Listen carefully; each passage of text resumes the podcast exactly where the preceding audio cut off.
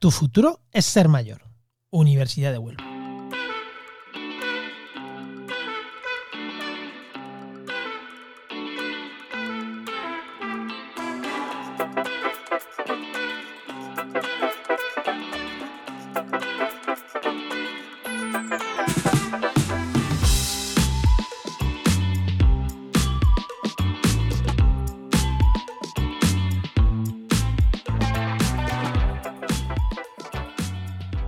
A todos y a todas y por supuesto a ti que nos escuchas. Bienvenido a un nuevo programa de Tu futuro es ser mayor UHU.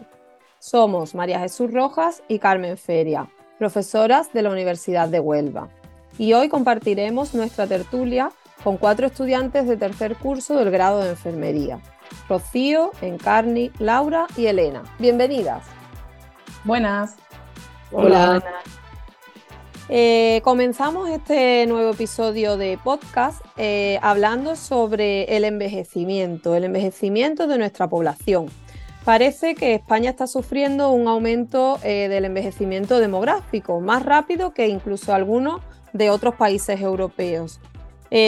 con lo cual vamos a hablar sobre los motivos principales que está causando esta población o este aumento de población envejecida eh, vamos a hablar también un poco sobre qué necesidades presentan eh, este grupo de población y qué recursos necesitan para mejorar su calidad de vida. Eh, para empezar a hablar de este tema del envejecimiento, evidentemente, pues primero debemos hablar de la natalidad. ¿Podríais explicarnos cómo ha evolucionado la natalidad en España en estos últimos años? ¿Qué pensáis que ha ocurrido? Sí, claro, por supuesto. Pues mira, te comento. Eh, por ejemplo, en 1998 la tasa de fecundidad se situó en el mínimo histórico, eh, siendo el total de 1,15 hijos por, mujer. Sin embargo, desde el comienzo del siglo XX, más o menos, ha habido un aumento de la tasa de esta natalidad, aunque no se ha llegado a recuperar esta tasa que teníamos en los años 60 y todavía en España estamos por debajo de la media europea de la que hablábamos. ¿Y por qué creéis que ocurre esto? Es decir, ¿cuáles son esos factores que han contribuido a que la natalidad en nuestro país o en nuestra sociedad vaya a menor? Pues yo personalmente pienso que una de las principales razones es el retraso en la edad materna. Este retraso, pues principalmente se debe a la situación que estamos viviendo como sociedad y que repercute a todo, obviamente ya sea problemas tipo económicos, ya eh, que los hijos se retrasen más, que seamos más mayores, ¿no? Cuando, cuando sí, que nos independicemos más tarde. Exacto. Eh, la necesidad de irnos a trabajar fuera, que estemos en una vivienda pequeña, etcétera. Hay muchos factores que influyen en esto. Y así como dato curioso e interesante, en una encuesta de fecundidad realizada por el Instituto Nacional de Estadística en el 2018, se comparan las edades a las que las mujeres tuvieron su primer hijo y todas las provincias españolas superan los 30 años, excepto tres provincias que son Huelva, Murcia y Almería. Eh, además de lo que ha dicho Encarni, eh, también tenemos la incorporación masiva de la mujer al mercado laboral y ha condicionado que sea imposible mantener el antiguo rol que tenían como por ejemplo el de esposa madre, que todos sabemos que antes era la encargada del cuidado y de la atención a la familia. Y además ahora mismo hay una doble carga que deben sustentar y que ha propiciado un descenso considerable de la natalidad. Y en muchos casos las mujeres tienen que decidir si optar por el deseo de ser madre o formar y mantener su carrera laboral, ya que ambas son imposibles. Pues estamos hablando de lo que se denomina eh, la conciliación laboral y familiar que en España no, no se da. No se da por mucho que queramos que se dé, no se da en las condiciones que debería. Y estamos hablando de nuevo, como en otros podcast que hemos hecho en, este, en, este, en esta edición, pues, ¿quién cuida a los niños? De nuevo, estamos encima de la mesa, pues, eh, a los abuelos canguros. Pero bueno, ¿qué factores creéis que pueden influir en la decisión de una pareja de, tener hijos? O de, sí, de tener hijos, porque pueden ser muchos factores los que te dicen, bueno, pues los tengo ya o los retraso a más de 30 o 31 años, que es la media de edad que tenemos ahora. Pues mayoritariamente eh, suelen ser razones o factores de tipo económico porque tienen bajos ingresos o el deseo o la, como dijo anteriormente en Carni, el deseo y la necesidad de trabajar fuera, su propia situación o a lo mejor la pareja que en ese momento tampoco quiere tener hijos, que no tienen la vivienda adecuada o tienen problemas o molestias de salud y hace que todo esto se retrase en la decisión de tener los hijos ahora o más adelante. Si fuerais gente que mandase, fueseis políticos, ¿qué podríais plantear para favorecer la natalidad en España? A ver, eh, ojalá ser política algún día, la verdad, pero creo que principalmente dando ayuda a los padres, ya que pues, son los principales sustentadores de, ellos, y dándole ayudas tanto a nivel laboral como económico y sería como de forma directamente proporcional al número de hijos que tenga. Es decir, pues cuanto más hijos tenga, más ayuda le, damos. También depende de la situación personal por la que estén atravesando y la situación económica que presente, ya que pues, habrá particularidades dependiendo de cada familia.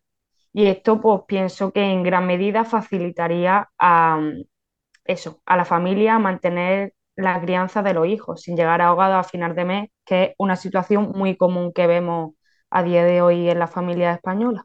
Y abaratando un poco las viviendas, las hipotecas y bueno, dando más oportunidades de puestos de trabajo a los jóvenes.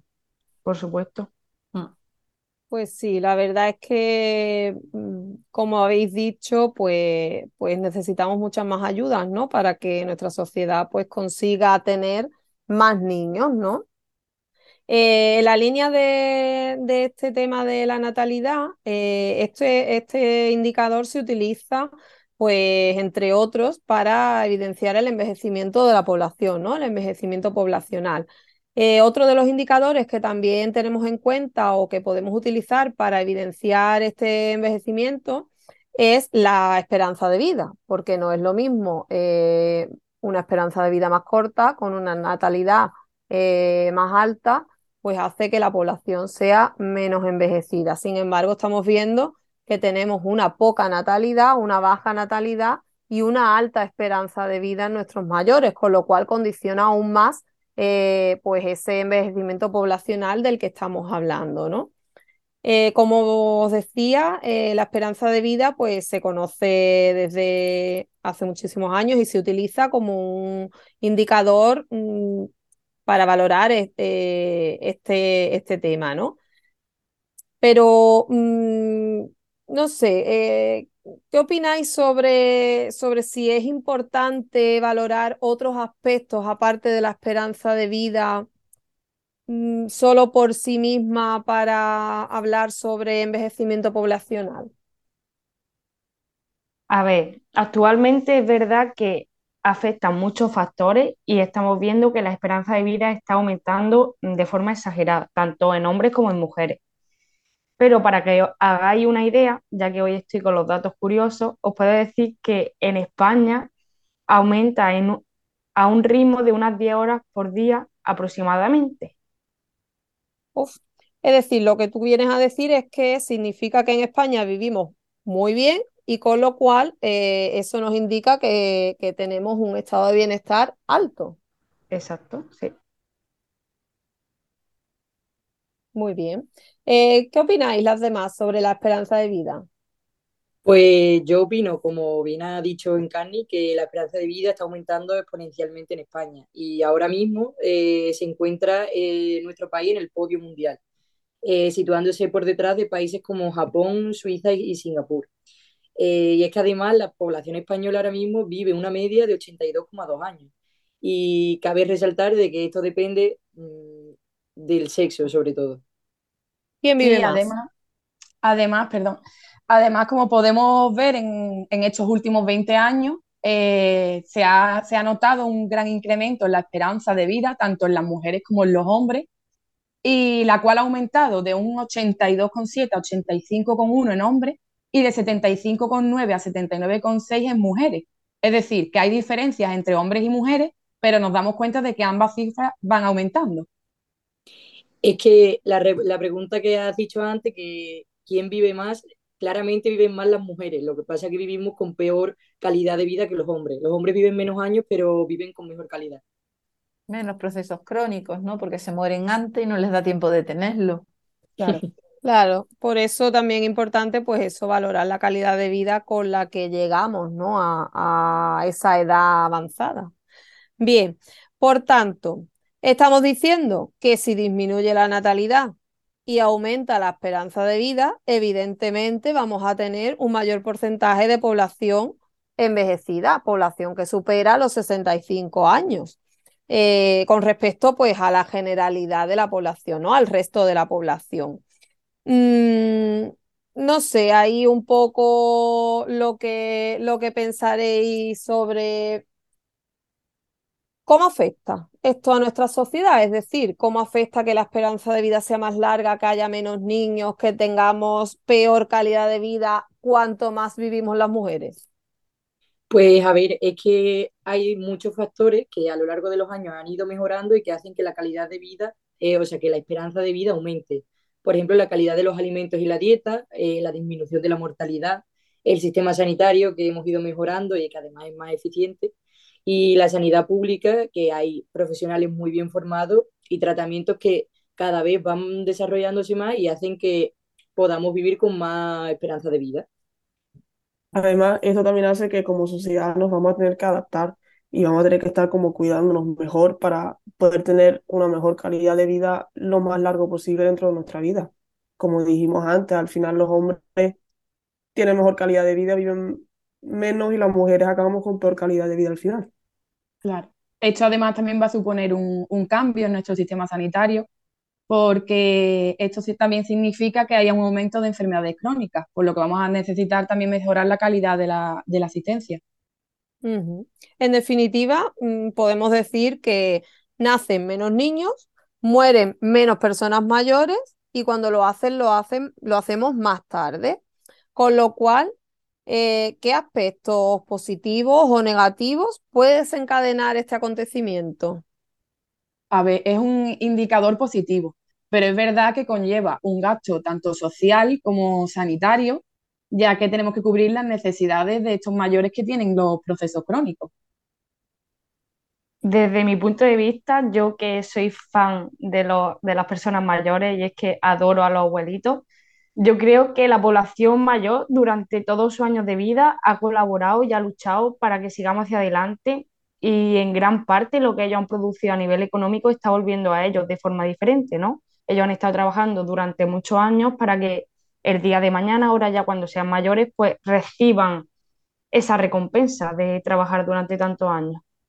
Claro, además también mm, nuestros mayores consiguieron mucho y lucharon mucho por nosotros y ahora no vamos a entrar en polémica de si es perjudicial que viva más años nuestros mayores y que esto nos afecta a nivel económico, hemos salido de peores situaciones. Entonces, podemos seguir adelante. Pero también es verdad que si cada vez la población está más mayor, está más envejecida y no hay una población activa que contribuya a mm, recaudar como estas pensiones, va a repercutir directamente sobre la calidad de vida de nuestros mayores, inevitablemente, ya que estos pues, no dispondrían de su principal fuente de ingresos. Además, esto también repercutirá en que la edad de jubilación cada vez sea mayor y las personas acabarán jubilándose más tarde, con más edad y con pensiones menores, lo que tendrá probablemente, creo yo, un efecto negativo en el bienestar de, de ellos, por lo tanto, esto puede acarrear más cansancio, más estrés, más problemas de salud. En definitiva, va a ser todo negativo.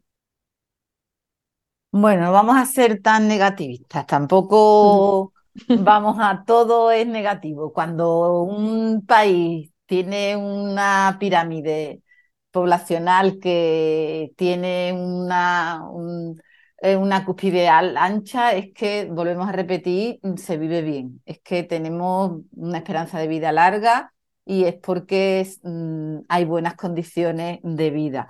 Pero a todo esto podríamos añadir eh, la inyección, por ejemplo, de la, de la inmigración. ¿Cómo influye o cómo puede influir la inmigración en todo este tema?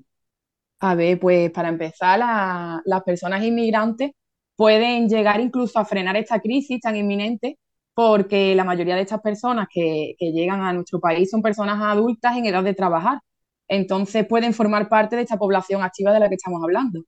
Si se aumenta ese número de personas trabajadoras, podemos incluso llegar a, prolongar este sistema de pensiones, por lo que la calidad de vida de nuestros mayores consecuentemente pues, se mantendría. Y no es solo, mm, Rocío, el hecho de que las personas inmigrantes pueden engordar la bolsa de, la, de las personas activas, sino que además eh, pueden también aumentar el índice sintético de fecundidad que estábamos hablando antes. Son personas jóvenes que pueden tener niños. Entonces, un apunte, en el 2008 hubo un pico de nacimientos importantes y una, leve recuperación de todo lo que estamos hablando, debido a la entrada de inmigrantes en nuestro país. Pero posteriormente, con la crisis económica, muchos de ellos retornaron a sus países de, de origen y la fecundidad disminuyó por motivos económicos.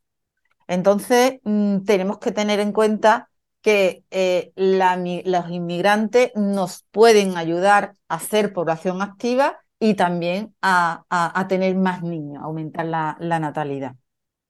Sobre este tema del que está hablando María Jesús, eh, tendríamos que, que, hablar sobre las medidas a nivel político que podrían llevarse a cabo ¿no? para favorecer esta llegada de personas jóvenes. ¿no? ¿Cómo facilitamos la entrada de personas jóvenes en nuestro país para que esta natalidad pueda favorecerse. ¿Qué pensáis? ¿Cómo podríamos hacerlo?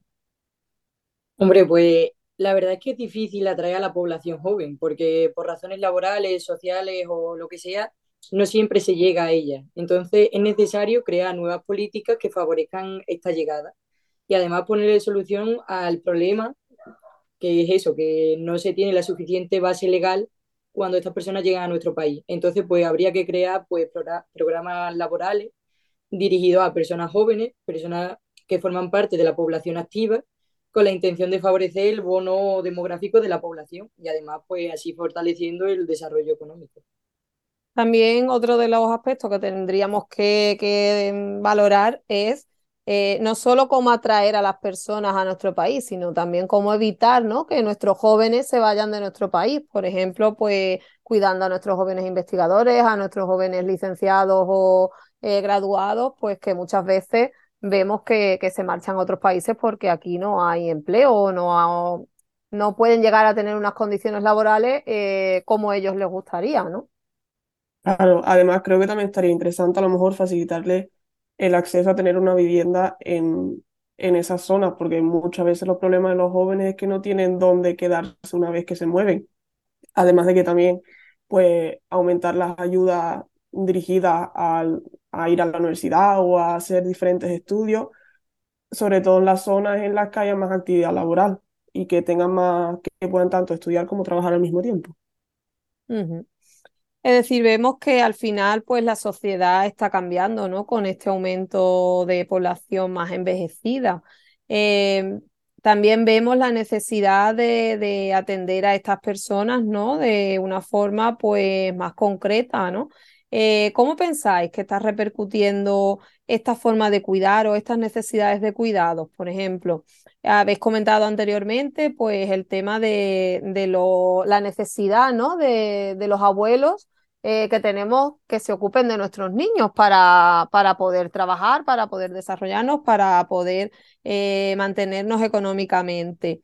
Em, pero ¿quién se ocupa de los mayores? Es decir, a nivel social vemos que es normal que un abuelo se ocupe de un, de un niño, pero ¿prestamos atención a, a quién se ocupa de nuestros mayores?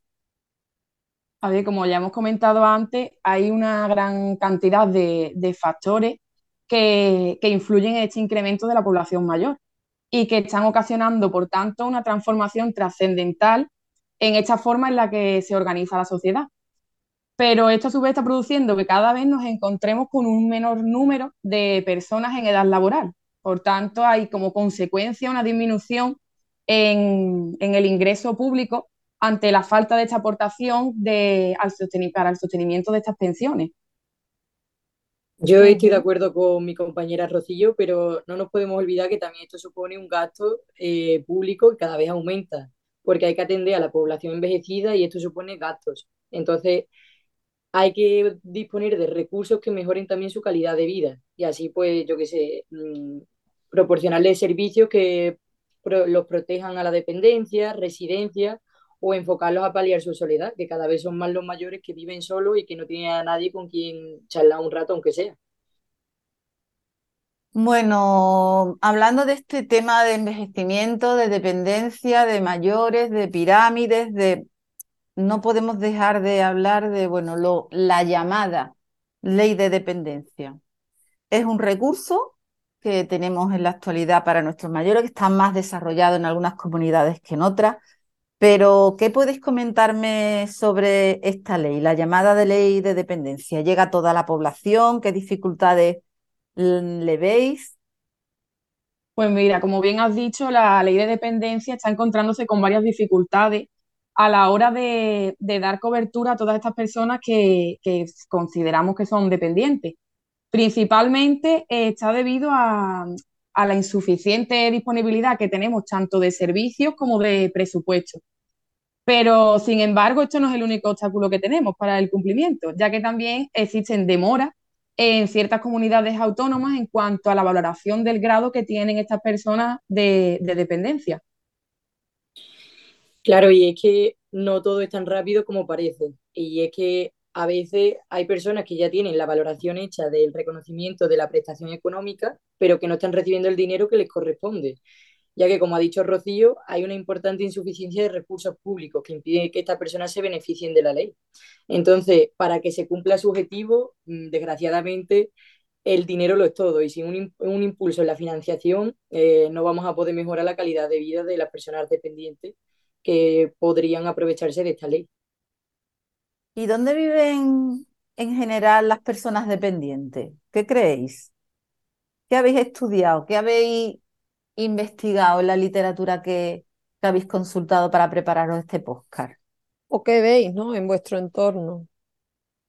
Eh, pues tanto lo que yo he visto, tanto como lo que he leído, hay, se llega a una conclusión, ¿no? Como que todo parten de la idea de que hay una preferencia clara, obviamente, todos prefieren, tanto nuestros mayores como sus familiares, que esto pertenezca en los hogares hasta que la situación de salud o la situación personal o la situación de dependencia por la que estén atravesando requiera el ingreso en una residencia. Siempre como que se va a posponer, siempre se va a alargar este ingreso porque es algo pues, que ninguno quiere pasar por eso. Y sobre todo en España como que se tiene asociado con algo negativo, ¿no? Es como cuando ya uno es mayor, lo manda a una residencia y los hijos no se quieren hacer cargo, no quieren saber de ellos, etcétera, Es como algo negativo, es como una amenaza de te voy a llevar a la residencia y ahí te quedas. Bueno, eso yo creo que es algo cultural y social y poco a poco va cambiando porque hoy en día, mm, después vamos a hablar un poco de las residencias, pero eh, hay muy buenas residencias, no son las residencias que había hace 20 o 30 años. Por lo tanto, mm, si, si lo que has dicho, y es así, que la preferencia de mm, los mayores es permanecer en su domicilio el mayor tiempo posible, quien cuida de los mayores son los cuidadores informales, su, su familia. Por lo tanto, yo creo que es mm, imperioso que haya ayuda desde las administraciones a, a estos familiares, porque siempre defiendo que son un recurso muy importante a nivel social y, sanitario. Y cuando ya las condiciones del mayor o las características de la vivienda o las peculiaridades en el núcleo familiar no es posible y no pueden sustentar el cuidado de estos mayores, pues aparece la institucionalización. ¿Qué, me podéis decir de la atención que, se presta en las residencias? ¿Qué dificultades veis? Pues yo creo que la verdad que el principal problema de las residencias suele ver que hay una falta de, personal. Es decir, que como hemos dicho durante todo el podcast, aumentamos mucho los problemas crónicos y cada vez hay más gente que, que necesita de, este, de la residencia. Sin embargo, no somos el personal suficiente como para poder cubrir todas las necesidades de todo el mundo. Por lo que tendríamos que implicar sobre todo de las administraciones, para que se pueda garantizar una mayor formación en los profesionales y así también mejorar la calidad de las personas a las que vamos a asistir y de alguna manera motivar para que más gente también se anime a ayudar en las residencias y tener así también más profesionales. A mí eso me parece mm, muy, muy importante, María Elena, porque eh, para cuidar a las personas mayores se necesitan gente cualificada. No cualquiera puede trabajar en una residencia porque los que están en la residencia son mayores. Entonces me parece muy, muy, muy interesante y muy acorde con lo que estamos hablando tu aportación. Mm. Sí, pues la verdad es que sí, es importante tener unos profesionales bien formados y, y, que atiendan y cuiden de forma adecuada, pues tanto a los mayores como a todo el resto de nuestra población, ¿no? Bien, si echamos un poquito la vista atrás a todo esto que hemos ido hablando en, este podcast, eh, estamos viendo que todas estas circunstancias, ¿no? Que de manera conjunta o individual están favoreciendo el envejecimiento poblacional, ¿no? Pues las migraciones, la incorporación de la mujer al mundo laboral, el retraso de la edad para tener nuestro primer hijo. Mm, ¿Qué pensáis sobre el futuro que le espera a España si continuamos con esta situación de un un envejecimiento tan alto a nivel poblacional? Pues mira, por ejemplo, eh, podemos hablar del tema de las pensiones, que este es un tema que, del que venimos hablando desde hace, mucho, desde hace muchos años. Y es que las pensiones en realidad se sostienen gracias a, a las personas que trabajan. Pero claro, fíjate en la población actual del país y es que te das cuenta que hay muchas personas en edad de jubilación y que se prevé que van a vivir muchos años más. Además, hay muchas otras personas que han trabajado durante toda su vida y que están a punto de jubilarse. Por el contrario, si miras por otro lado, hay muy pocos niños y jóvenes que vayan a estar en activo para sostener el sistema de pensiones. Por lo tanto, esto va a ser imposible. Claro, sin duda es una, una, situación bastante complicada, ¿no? Y que deberíamos, pues, Mm, intentar revertirla de alguna forma, ¿no? Antes ya hemos hablado sobre posibles soluciones a corto plazo, ¿no? Cuando os ha preguntado eh, María Jesús si os pudieseis convertir alguna vez en, personas públicas y políticas, eh, ¿qué haríais, no? Pero aparte de esas soluciones a, digamos, a corto plazo, ¿Qué, otra, ¿Qué, otras consideraciones podrías hacer para poder revertir esta, esta situación de tan envejecimiento, tan alto envejecimiento poblacional? Hombre, a ver, yo creo que no hay una solución perfecta o una estrategia infalible que pueda invertir la situación demográfica en la que estamos, pero yo qué sé, creo que, por ejemplo, en algunos países se han puesto marcha, en marcha políticas para apoyar y aumentar la tasa de natalidad y que a lo mejor si nosotros lo tomamos un poco como ejemplo, podríamos también mejorarla. Por ejemplo, facilitar lo que es la crianza, aportar ayuda económica a la familia. Y además, pues otros países también han proporcionado ayuda para los jóvenes para que puedan emanciparse antes, cosa que veo también muy importante. Y eso yo también lo escuché. Además, también leí que se implementó un acceso universal y gratuito a las guarderías y escuelas infantiles para que así, por ejemplo, los padres tengan una tranquilidad para poder ir al trabajo sin tener que preocuparse de que sus hijos no están en buenas manos y, y en plan que estén seguros en un ambiente seguro. Y sobre todo en, en horario laboral.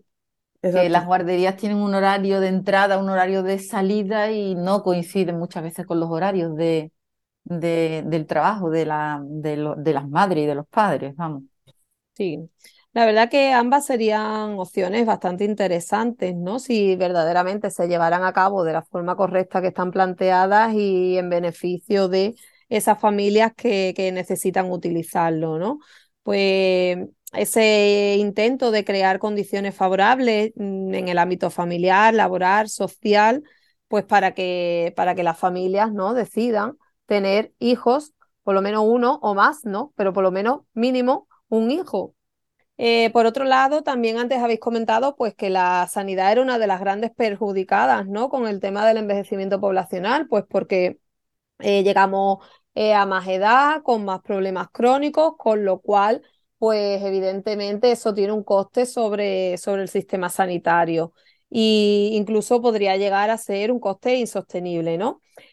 ¿Cómo pensáis que podríamos afrontar este nuevo reto en cuanto a reestructuración o afrontamiento de esta esperanza de vida más larga en los sistemas sanitarios? A ver, yo aún no he encontrado ninguna alternativa que ayude a minimizar los gastos porque claramente esto supone para el sistema sanitario muchos gastos y tal. Entonces no hay ninguna que me parezca la más ideal, pero leyendo artículos sobre el tema para informarme y tal, y para informarme sobre un, y forjar una opinión objetiva y reflexionar sobre soluciones en base a una información veraz. Eh, y yo creo que algunos autores lo que proponen es implantar un sistema de copago, por ejemplo, que deban pagar medicamentos dispensados en los hospitales y no que sea el sistema sanitario el que aporte todo, todos los recursos. eso, es una polémica mm, que tendríamos para tres Postcards más. Yo es que eso a lo mejor lo veo un poco injusto, porque si una persona que tenga una pensión mínima o que requiera de una cuidadora formal y que con su, su ingreso no pueda permitirse lo que hacemos, los dejamos ahí sin ninguna ayuda. A ver, que yo no he dicho que sea lo más ideal, pero es una de las alternativas que deberíamos de probar, ya que si no hay ninguna que favorezca lo que son los, no sé, como reducir los gastos, entonces tampoco haríamos nada y nos quedaríamos como estamos. Entonces yo creo que habría que ver las necesidades de cada persona y las características que tienen a nivel económico. ¿Qué piensas tú, Encarni? Pues yo pienso que todavía nos queda muchísimo que pensar y que reflexionar, aunque estemos en una situación, llamémosla contrarreloj, ¿no? Que queremos luchar contra ella, pero deposito toda mi confianza y quiero confiar en que creemos conciencia y entre todos nos unamos y exijamos soluciones y alternativas ante esta situación. Y por un lado tenemos que gracias a la ciencia y a la capacidad de reinvención que ésta tiene, la esperanza de vida ha aumentado claramente, pero por otro lado ahora nos toca investigar en cómo tener longevidad sin que haya menos niños. Así que es un trabajo que todavía tenemos que ahí echarle horas y verlo. A mí me gustaría deciros que mm, todo esto que hemos hablado, hemos visto cosas positivas y negativas, pero mm, yo estoy muy contenta de que haya muchos abuelos y que podamos disfrutar mucho de los abuelos. Y no dejo de pensar que España tiene un estado de bienestar y tenemos que conservarlo, tenemos que mimarlo, tenemos que mejorar muchas cosas, pero es cierto que que en España mm, vivimos bien, cuidamos bien y, vivimos muy tarde, vivimos muy, muy, muy mayores cada vez y, yo creo que esto, vamos, según estadísticas, se va, se va, va en progresión. En el 2050 eh, la esperanza de vida va a aumentar muchísimo. Pues me han parecido muy interesantes todas estas reflexiones, todas vuestras reflexiones y eh, ha sido una tertulia, la verdad que muy provechosa. Quiero daros las gracias ¿no? por, haber compartido este ratito con nosotras y, que a ver si podemos, eh, entre todas y todas, eh, o sea, podemos ser capaces de encontrar pues, estrategias ¿no? que, lleven a, revertir este envejecimiento poblacional y a tener una, una mayor eh, tasa de natalidad en nuestro país, ¿no? Muchas gracias por compartir vuestros conocimientos y opiniones con, el oyente y, muchas gracias pues sobre todo a Rocío, a Encarni, a Laura y Elena por vuestro tiempo. Ha sido un placer, como ya os he dicho, compartir con vosotras este, este programa y ya sabes, si te ha gustado, compártelo. Te esperamos en el próximo episodio de Tu futuro es ser mayor UHU. Podcast presentado y dirigido por María Jesús Rojas Ocaña y Carmen Feria Ramírez, profesoras de la asignatura de Enfermería del Envejecimiento de la Facultad de Enfermería de la Universidad de Huelva. Los guiones han sido trabajados y expuestos en los programas por alumnos de dicha asignatura de tercero de Enfermería del curso 2022-2023. Asesoría técnica Juan María Arena. Edición, grabación y montaje a cargo de la empresa Oikos MSP. Podcast realizado gracias a la colaboración del Departamento de Enfermería de la Universidad de Huelva.